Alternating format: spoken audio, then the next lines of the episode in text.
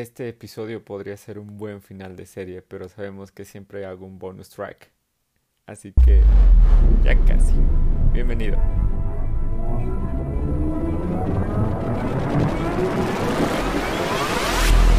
Bienvenido a una experiencia diferente, donde no se trata que estemos de acuerdo, pero sí de que apliquemos verdades. Esto es Traslúcido.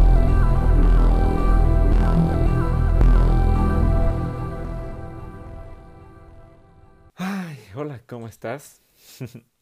Espero que te encuentres bien y ya sé, ya sé, creo que viste un poquito y dices, rayos, otra vez vamos a analizar la misma parábola y te voy a decir sí. Pero vamos a enfocarnos en otra cosa que creo que es más que relevante para el tema de tu identidad y de tu propósito. Y acompáñame leyendo, vamos a leer desde Mateo 25 y vamos a saltarnos hasta el versículo 24. Y dice así, pero llegando también, el que había recibido un talento, dijo, Señor, te conocía que eres un hombre duro, que ciegas donde no sembraste y recoges donde no esparciste, por lo cual tuve miedo, y fui y escondí tu talento en la tierra. Aquí tienes lo que es tuyo. Creo que algo súper importante que, que, que podemos ver en esta parábola para aquel siervo, en comillas, que no hizo lo que le tocaba hacer, que no trabajó con lo que le fue dado, es el miedo. Y el miedo que lo llevó a no hacer nada puede que habite en ti. Puede que tengas miedo a equivocarte, puede que tengas miedo al, a los resultados, puede que tengas miedo a qué van a pensar, qué van a decir de ti, puede que tengas miedo a que te dejen de, de creer, no sé. Pero el miedo es uno de los síntomas de un corazón que no está bien. Entre los síntomas podríamos encontrar la desobediencia o la depresión o bien, pues el miedo y principalmente el no dimensionar a Dios. ¿Vale?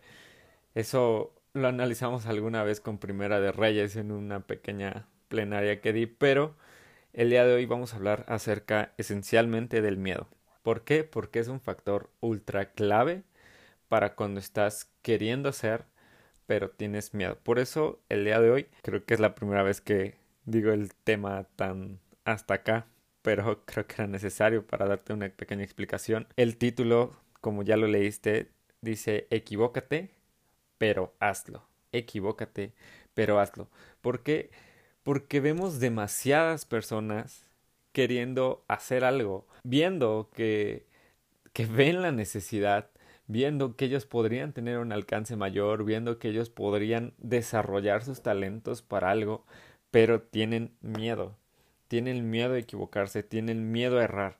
Por eso este siervo es que no hizo nada con lo que le fue entregado, porque tuvo miedo a que a lo mejor si lo depositaba o si hacía una inversión terminaba perdiendo todo y entonces no podría regresarle nada o podría haber tenido miedo porque en el camino al banco se lo pudieron haber robado, no sé, ¿no?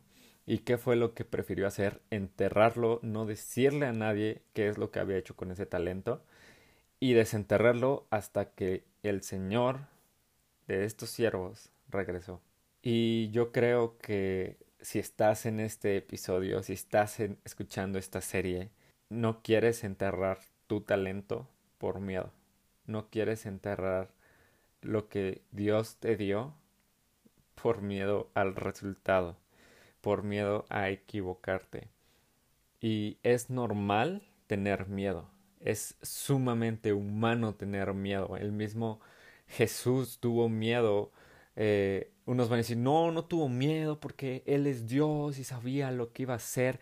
Sí, pero como dice R.C. Sproul, no es porque sea 100% Dios, 100% humano, sino que era verdaderamente Dios y verdaderamente hombre. ¿Y a qué va con esto?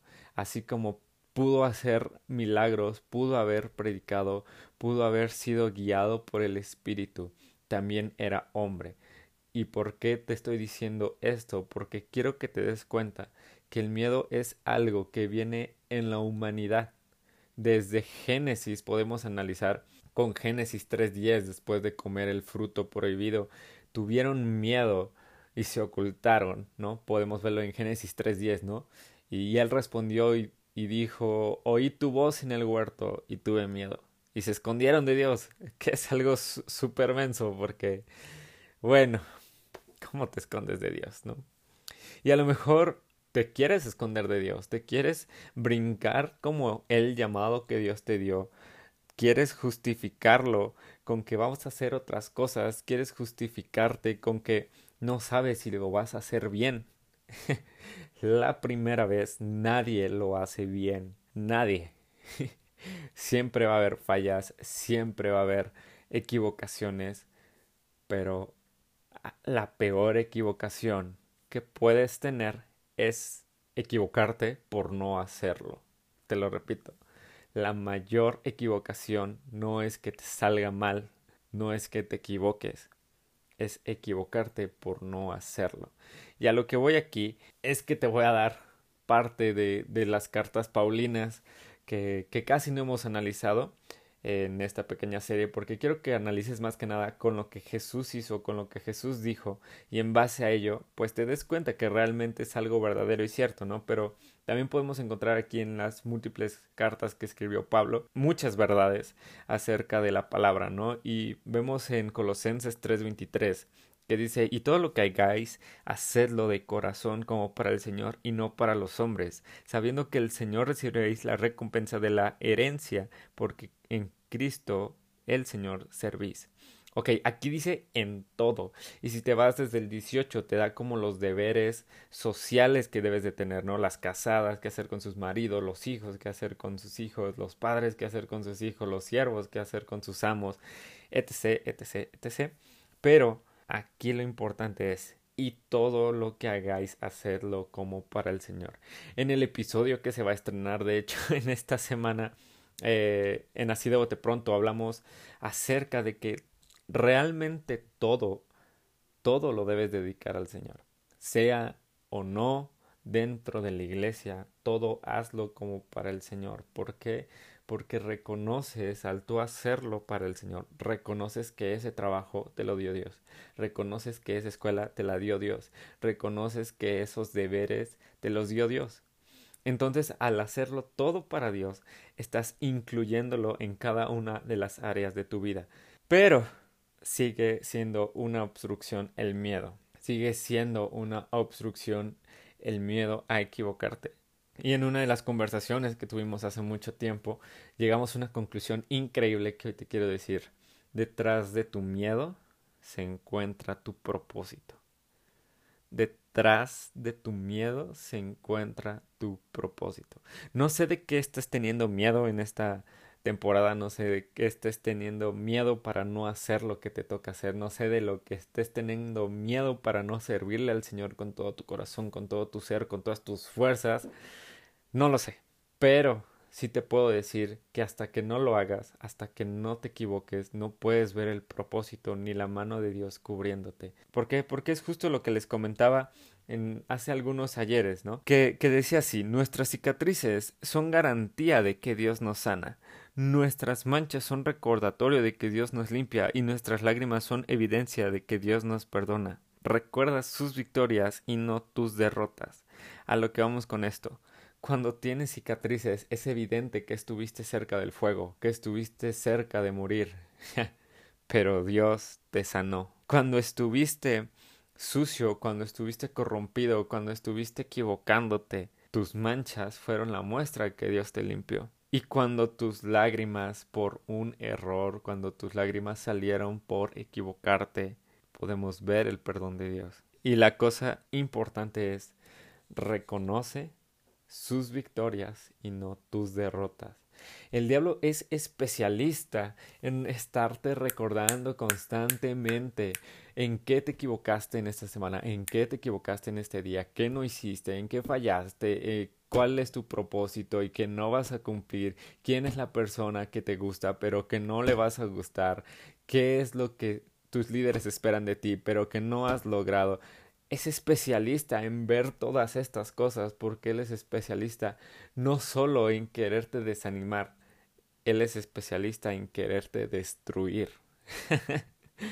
Y sé que es muy radical, pero es totalmente cierto. El enemigo viene a destruirte. No viene a desanimarte, no viene a meterte solo miedo, no, no viene a meterte a depresión, no viene a solo de meterte desobediencia. Pero por ahí inicia. Inicia con tu miedo, inicia con tu depresión, inicia con tu desobediencia, porque entonces llega el punto más importante. Dejas de dimensionar a Dios dejas de dimensionar a Dios, porque envuelves a Dios en una cápsula de que solo te sirve cuando tú estás sirviendo, que solo te ayuda cuando las cosas son buenas, que solo está ahí cuando estás en tu Biblia, que solo está ahí cuando solo estás orando. Y realmente no, aunque se hace presente mayormente cuando estás en cada una de esas actividades, recuerda, Dios está en todo tiempo. Dios está en todo lugar, Dios está en todo pensamiento, Él conoce hasta cuántos cabellos tiene. Pero el enemigo quiere que olvides eso, que te enfoques en tu miedo, que te enfoques en tus errores, que te enfoques en tu desánimo, que te enfoques en tu depresión, que te enfoques en cualquier cosa. Mira, Él no quiere que lo adores a Él, Él quiere que no adores a Dios. Así de fácil. El miedo entonces se vuelve uno de los factores importantes para que te sea quitado ese fuego de querer hacer el bien, de querer llevar tus talentos a otro nivel, de querer hacer las cosas como para Dios. Y eso es uno de los errores más grandes que podemos cometer con nuestra identidad y con nuestro propósito.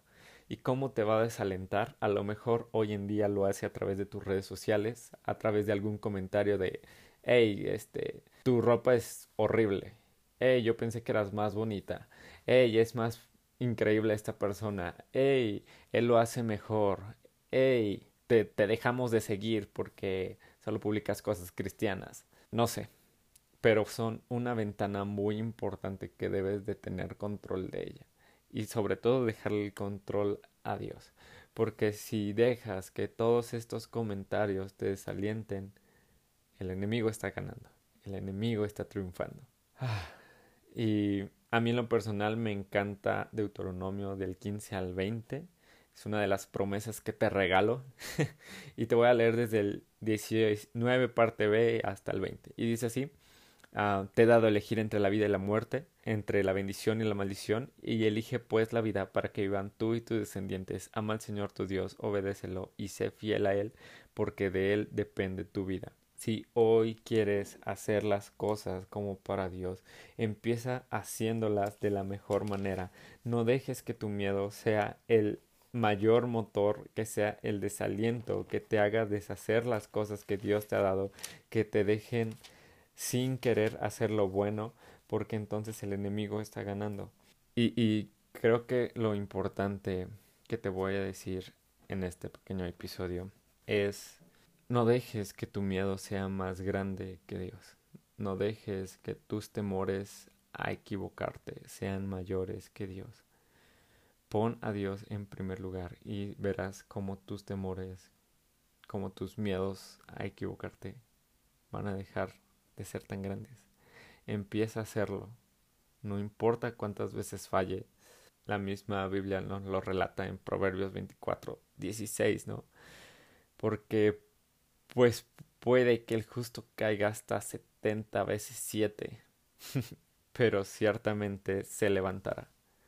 No sé si ya te equivocaste, no sé si ya erraste, pero si te consideras una persona que es justa delante de los ojos de Dios porque es justificada por su Hijo Jesucristo, entonces tienes el poder para levantarte. Nos vemos.